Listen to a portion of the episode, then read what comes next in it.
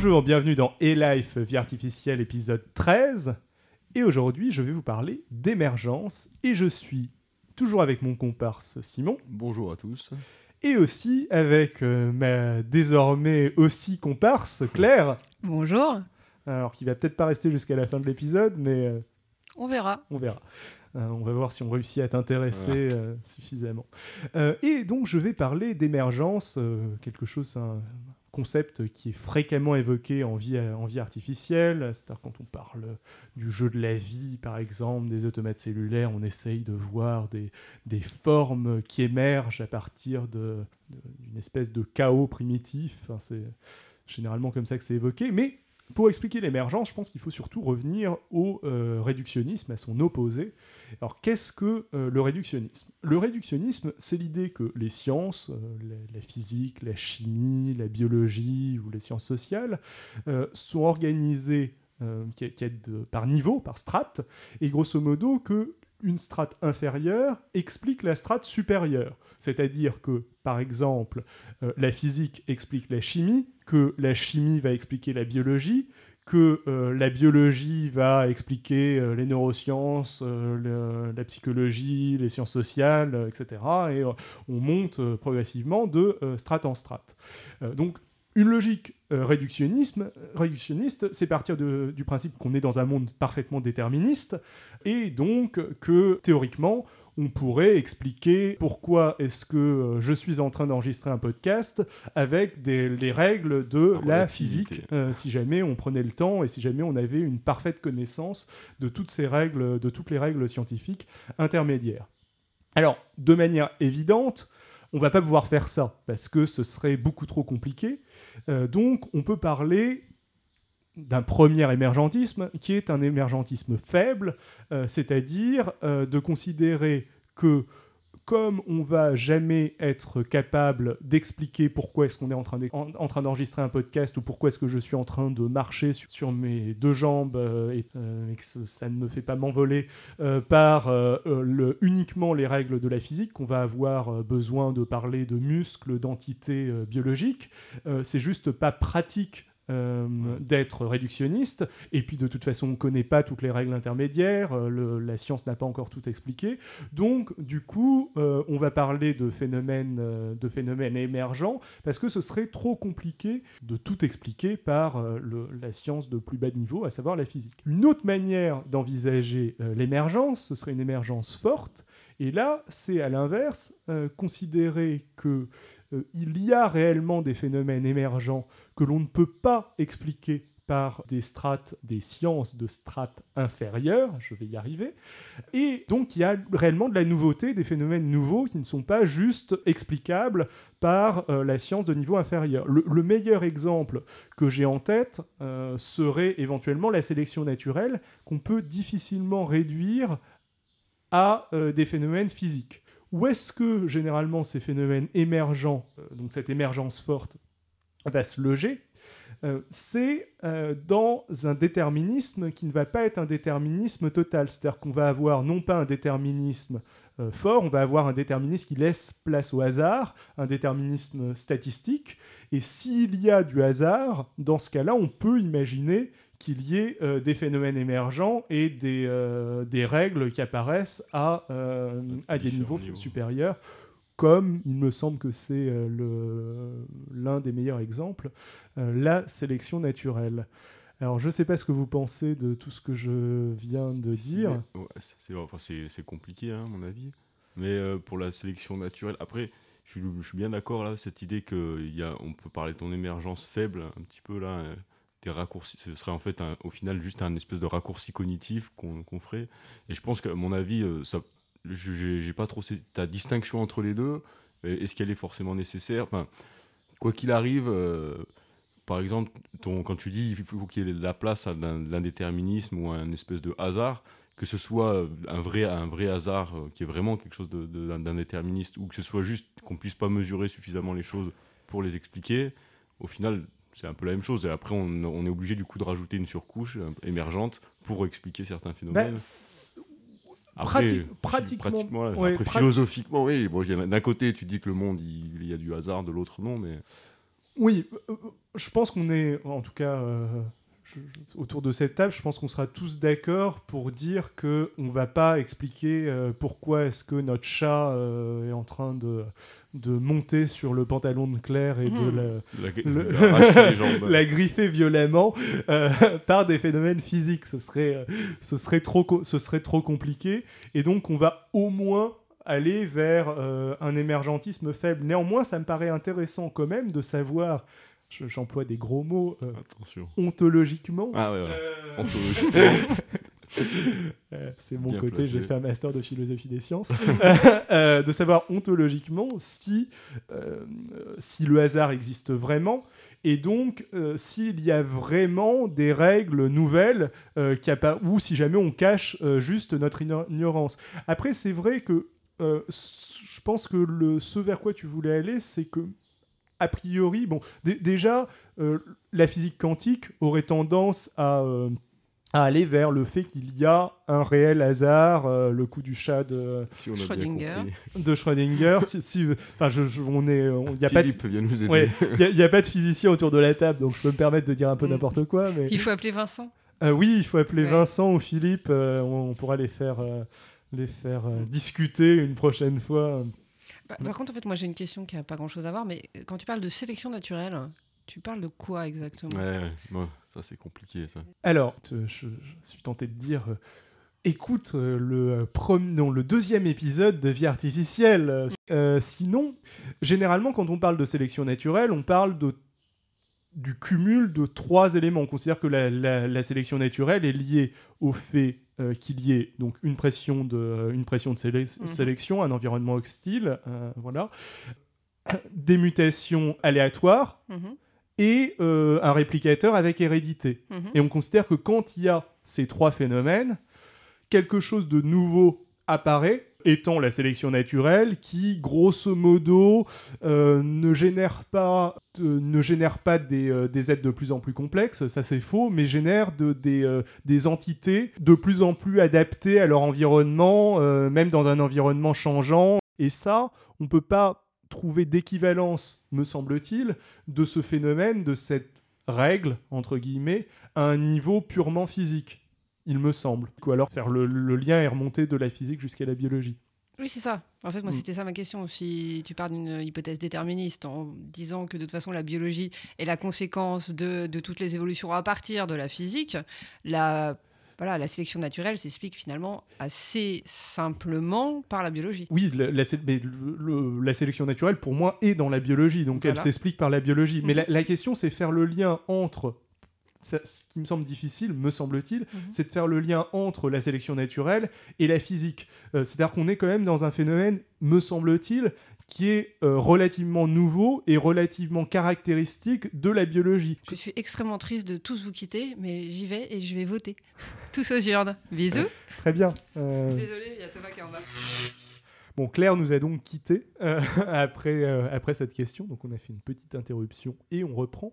Et je vais essayer de répondre à la question qu'elle nous a lâchée avant de s'enfuir lâchement. Ce qui est déstabilisant au niveau de la sé- sélection naturelle, c'est que c'est une science qui n'est pas totalement prédictive.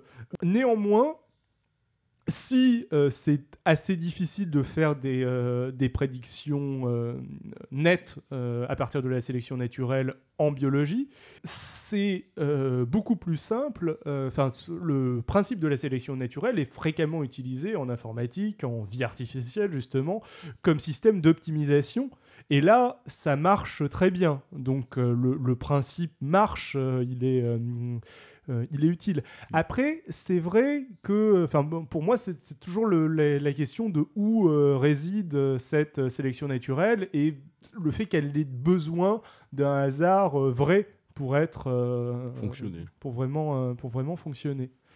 Rentrer dans les questions de savoir si la sélection naturelle suffit, est nécessaire, enfin de quel type de sélection on parle. On, on verra ça peut-être plus tard. on- Et pour en revenir à un peu plus donc, à- aux, questions d'émergence et, et un peu plus à la vie artificielle, parce que moi, ce qui me semble intéressant dans, cette notion d'émergence, euh, ce qui me semblait intéressant dans la notion d'émergence, c'était justement dans la vie, on avait vraiment l'impression, je sais pas, il y a eu un retour là de l'émergence depuis les années 90, un petit peu. euh, enfin quand on lit Varela ou ces gens-là, Mhm. ils, ils en parlent un petit peu et euh, parce qu'on avait l'impression qu'en dans la vie on avait vraiment euh, cette, euh, cette émergence, elle, on- elle existait quoi. Il y avait vraiment et moi ça m'avait su- super intéressé. Enfin, ils expliquent ça assez simplement euh, en disant un phénomène va être appelé émergent si on va le décrire en utilisant un vocabulaire qui n'est pas celui qu'on a utilisé pour décrire ses composants.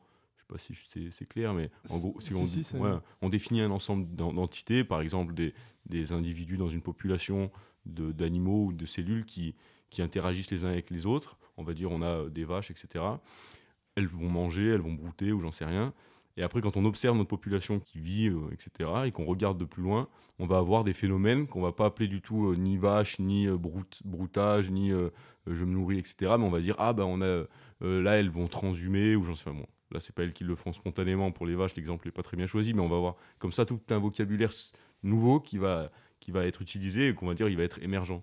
Après, euh, moi j'aimais bien ça et je trouvais que c'était super utile quand. euh, et à, savoir, hein, quand tu parlais tout à l'heure de euh, réductionnisme et, tout ça, là par contre, moi je suis un petit peu plus flou. hein, c'est un peu plus, pour l'instant, un peu plus complexe pour moi dans ma tête, à savoir si est-ce que vraiment, en fait, quand on, quand on a ces phénomènes émergents qui apparaissent, est-ce qu'ils sont vraiment, est-ce qu'on peut vraiment, ils sont pas réductibles? Est-ce qu'à partir du moment où on dit ah il y a quelque chose d'émergent, donc on, utilise un autre vocabulaire pour la sélection naturelle, etc. euh, est-ce qu'il est vraiment pas réductible?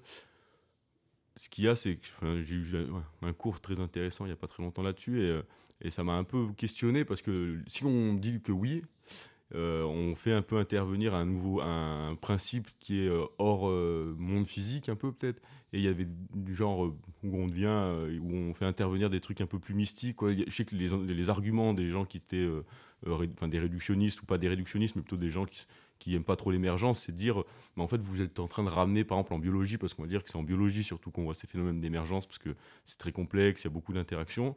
Et vous dites ah ben en gros la, biologie elle a cette capacité à avoir des, trucs émergents mais vous êtes juste en train de ramener la force vitale ou ces choses là discrètement comme ça. Et du coup c'est vrai je me suis dit c'est vrai qu'en fait euh, est-ce que si, est-ce qu'en fait c'est pas juste euh, on utilise un autre vocabulaire un raccourci cognitif un peu pour nous permettre de, de, manipuler des notions mais au final c'est juste un raccourci quoi. Et on pourrait très bien même si on le fait pas parce que c'est trop compliqué euh, parler de de, euh, de, ces, phénomènes émergents en des termes euh, d'une science un peu plus bas. Oui. Hum, Alors après, il y, y a un autre, euh, euh, une conversation précédente euh, que l'on avait eue et un élément qui, euh, que, tu avais amené et qui m'avait avait semblé très intéressant.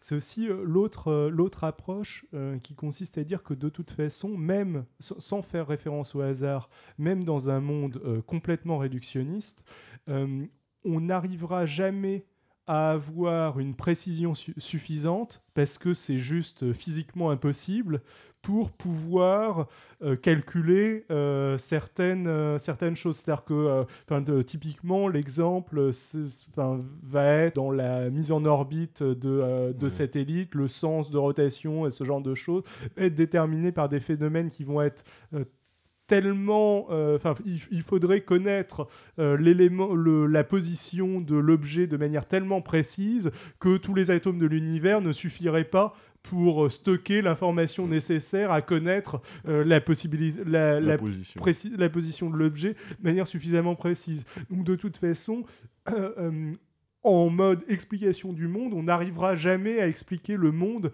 avec une approche totalement réductionniste parce que c'est physiquement impossible. Et- et est-ce que c'est intéressant aussi? Enfin et, Et pas oui. forcément intéressant parce Mm. que ça servirait peut-être pas à grand chose Mm, Oui, il y a, il y a le- la, la différence entre euh, l'information, enfin entre le, le- la méthode, disons, euh, qui peut euh, théoriquement euh, marcher, et la quantité d'informations qu'il faudrait pour faire marcher la méthode. Et de temps en temps, enfin, le- de manière pratique, on, on se rend compte juste que la, la méthode finalement ne, ne sert à rien dans, dans certains cas. Je, je trouvais ça assez, assez intéressant.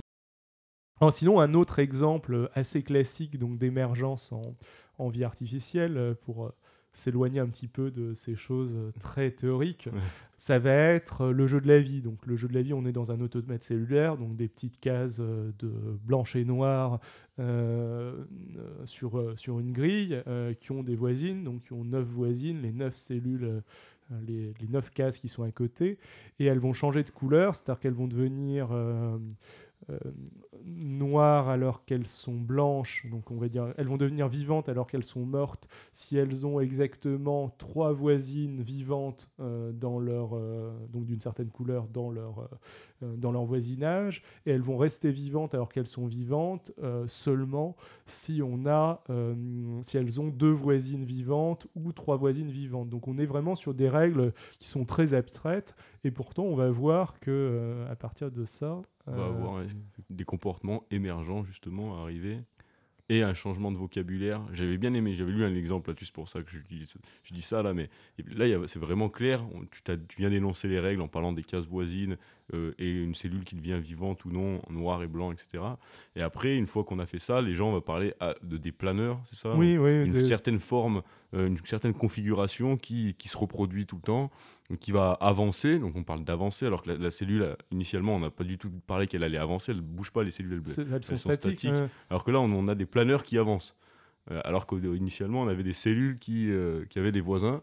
Et, et ça, ça c'est assez, assez magique. Hein. Et quand on voit le jeu de la vie, instinctivement, on a plus envie de parler de planeurs qui avancent que, de, que, de, cellules qui changent de couleur en fonction de. On voit plus du tout les règles sous-jacentes. On... Enfin, même, je pense, si, si, pour trouver les règles qui ont permis de générer ça, ça doit être super compliqué. Si jamais on te montre un jeu de la vie avec le planeur qui avance et que je te demande, si tu connais pas à l'avance et que je te demande euh, comment tu fais pour générer ça, il va falloir que tu réfléchisses un moment pour voir que ah elle s'allume parce qu'elle a les trois voisines qui sont allumées et l'autre elle s'éteint. Oui, oui c'est pas du tout instinctif. De, euh, on revoit pas les, on revoit pas donc ces règles similées physiques. Mm. Euh, du tout quand euh, et pourtant là on est quand même dans un cas euh, théoriquement réductionniste. C'est-à-dire que le, comportement s'explique entièrement par ces règles de, de moi c'était vraiment cette émergence là qui m'avait bien plu quand j'avais commencé à étudier ces sujets là et parce que on, sent que la vie enfin c'était ce, qui, ce, que je disais que la vie elle avait elle faisait beaucoup ça. C'était c'était ce qui se passait quoi. Quand on a une cellule toute seule dans une cellule parle de cellules corporelles ou quoi, s'il se passe pas grand chose, mais si on les, on les met tout ensemble, et ben là, il y, y, a un système plus complexe qui, et on peut avoir euh, euh, un animal qui, qui court alors qu'initialement c'est juste des cellules qui sont des cellules musculaires, bah là elles vont se contracter et ça va faire courir l'animal. Ça c'est la vie. Et c'est enfin, over euh, enthousiasmant. Alors toutes ces euh, simulations en vie artificielle, donc il y, en a plein, hein, on, vous en a parlé de, pas mal, où on essaye d'obtenir des, euh, phénomènes, euh, des phénomènes émergents dans, le sens dont on vient d'en parler, comme, comme dans le jeu de la vie. Et on en obtient pas mal, mais ce, qui, est assez frustrant, c'est qu'on n'obtient jamais la même diversité que celle qu'on a effectivement dans le mmh. vivant. Alors, est-ce que c'est juste que euh, qu'on n'a pas de chance euh, ou est-ce que les machines sont pas assez puissantes. que les machines sont pas assez puissantes qu'on n'a pas assez d'espace d'entité qu'on simule ou est-ce que euh, ça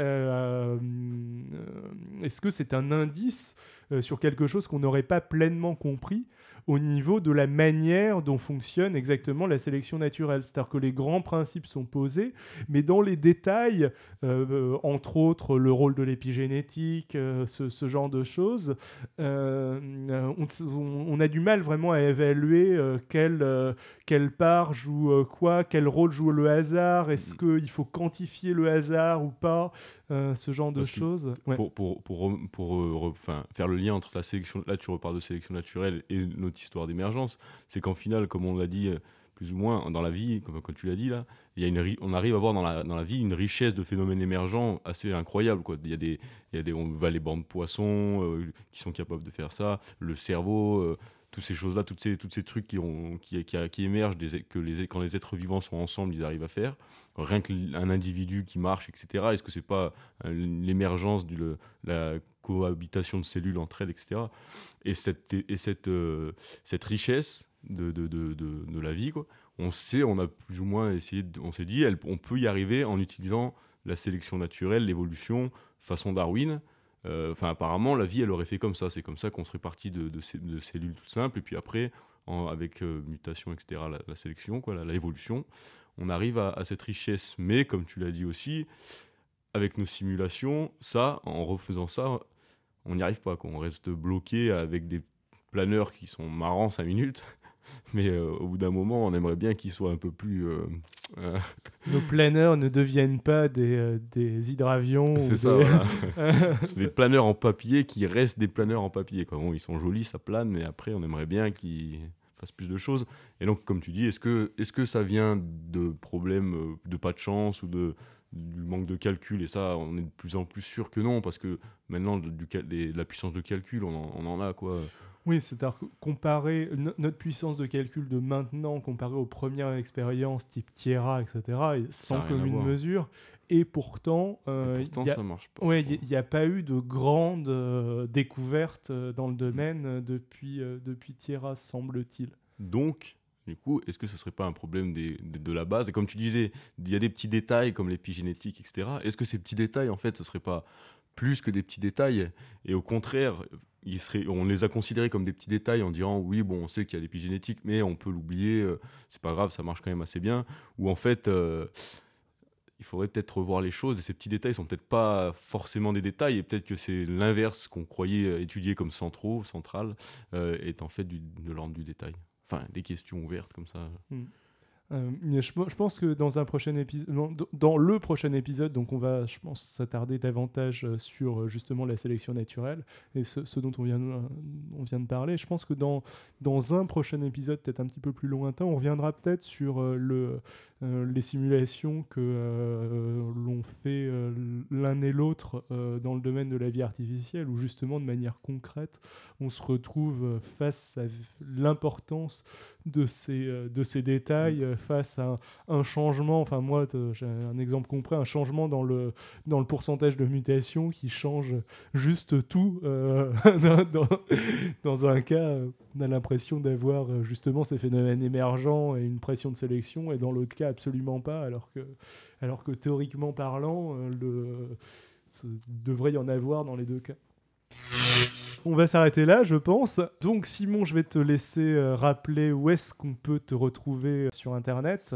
Donc, Comme si vous voulez me poser des questions sur, euh, sur l'évolution et l'émergence, ça serait à simon.carignon.gmail.com. Carignon, c'est A-2-R-I-G-N-O-N. Ou sur euh, identi.ca slash Simon Carignon, tout attaché.